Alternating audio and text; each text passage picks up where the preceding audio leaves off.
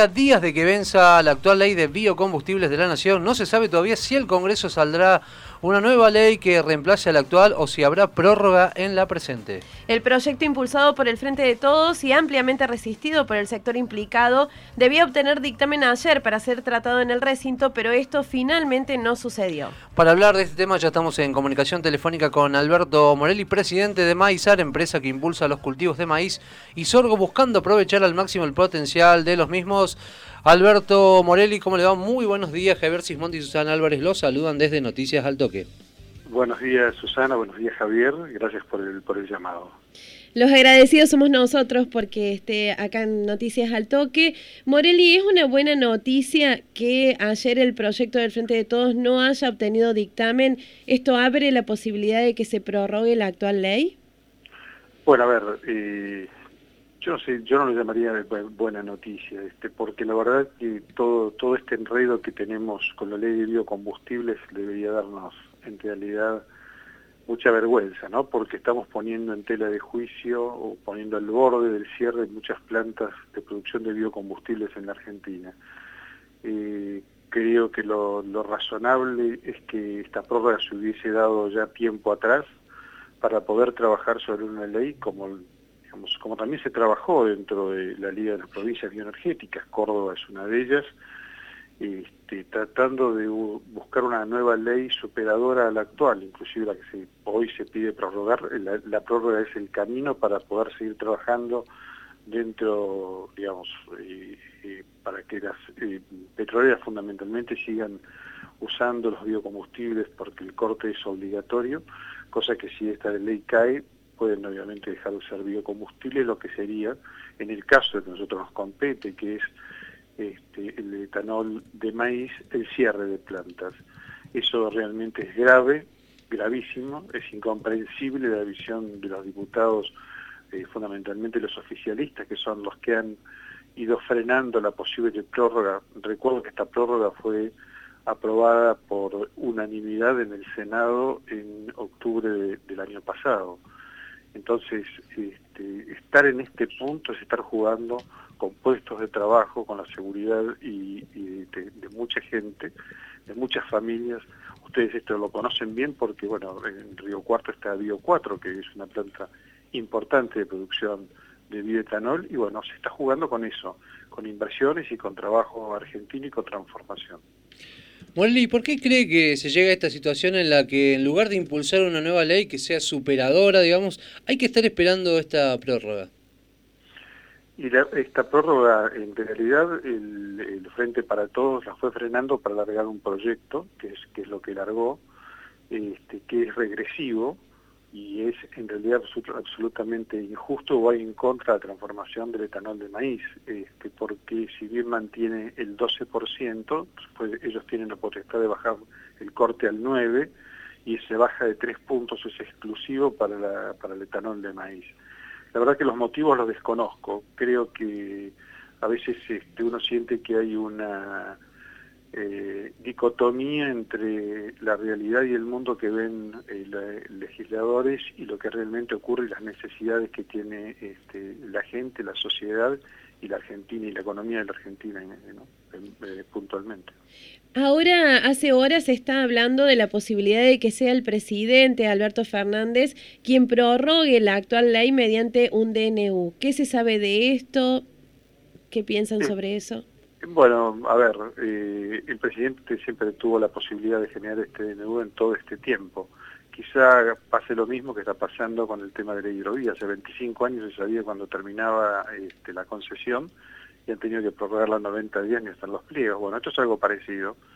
Hace ya muchos años que sabíamos que esto vencía y la fecha que vencía.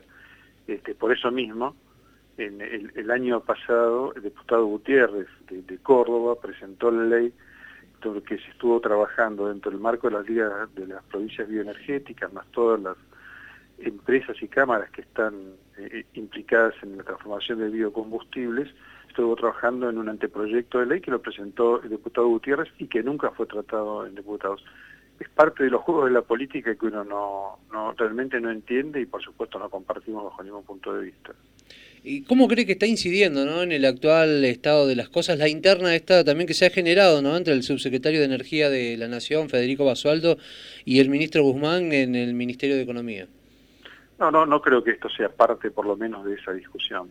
Creo que no, no, no es parte de esa discusión. Esta discusión viene anterior a que esto, a esto suceda y creo que la discusión entre el ministro y el subsecretario tiene que ver eh, básicamente con la cantidad de ajustes que plantea uno y el otro está dispuesto a dar este, una situación insólita este, que, se ha plantado y obviamente pone en tela de juicio este, la autoridad no solo del ministro sino también del presidente. Recordamos que estamos en comunicación con Alberto Morelli, presidente de Maizar. ¿Qué significaría en números concretos para una empresa como Maizar que prospere la iniciativa del Frente de Todos?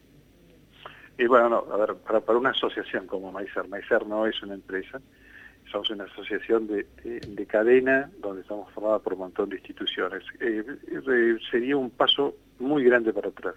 Desde Maizar se ha siempre propiciado y de hecho Maizar desde su fundación eh, hizo el primer trabajo que digamos que planteaba la posibilidad de hacer etanol de maíz en la Argentina.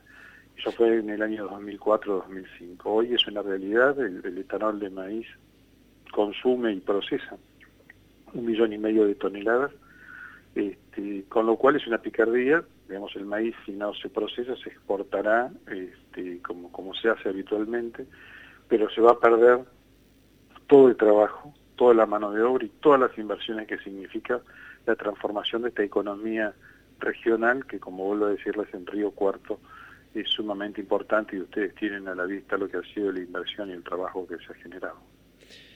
¿Qué debería contemplar ¿no? un proyecto que, tenga ¿no? beneficios para la rama del sector productor de biocombustibles? yo le diría que más que para el beneficio para la rama del sector de biocombustibles es el beneficio para la sociedad toda.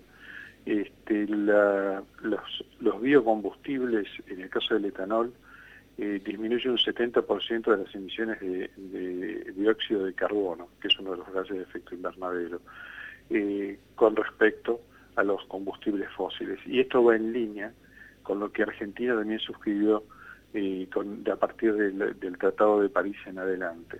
Entonces, ¿qué debería contemplar? Debería contemplar un corte que tiene que ir creciendo, que es lo que planteaba la ley que yo hacía referencia anteriormente, el anteproyecto de ley, este, un corte que hoy está al 12, que se puede llevar ya al 15 porque hay capacidad instalada para el 15, y llegar en un futuro al 27,5% de corte. Esto significaría pasar de un millón y medio de toneladas de transformación a cerca de 5 millones de toneladas de maíz de transformación e inversiones en el, en el orden de los 1.200 millones de dólares, inversión privada, para, eh, digamos, en, eh, generar nuevas plantas o ampliar las plantas ya existentes. Y obviamente todo eso significa mayor mano de obra, mayor trabajo regional, y si es más mano de obra en un país donde tiene nivel de pobreza y desocupación que tiene, es sumamente importante. La ley que representa el Frente para Todos va en contra del trabajo, del desarrollo este, de regional. Y para dar previsibilidad al sector y, bueno, esto, un contexto que permita hacer crecer las economías regionales, ¿qué tipo de medidas deberían salir del gobierno nacional? Tiene que salir, este, este, en el caso este de, los, a ver, las medidas, más que medidas, son trabajos que tienen que realizar, que es básicamente para que haya mayor transformación en la Argentina de todos los productos que tiene la gran y la vasta cantidad de productos que tiene la cadena de maíz, es dominar la macroeconomía, ¿sí? Tener, eh, poder frenar esta inflación tan importante que tiene Argentina, que hace, este, que genera desbalances en, obviamente en todas las transformaciones, disminuir el aspecto impositivo, que realmente es muy alto para, en el caso yendo ahora de un productor de maíz, como lo ha dicho la Fundación FADA, también, de Río Cuarto, más del 65-68% este, un productor tiene de carga de impuestos este, sobre su producción de maíz. Entonces, obviamente la parte importante es lo que tiene que hacer el Estado, y no vemos que esté dando pasos por lo menos concretos en ello.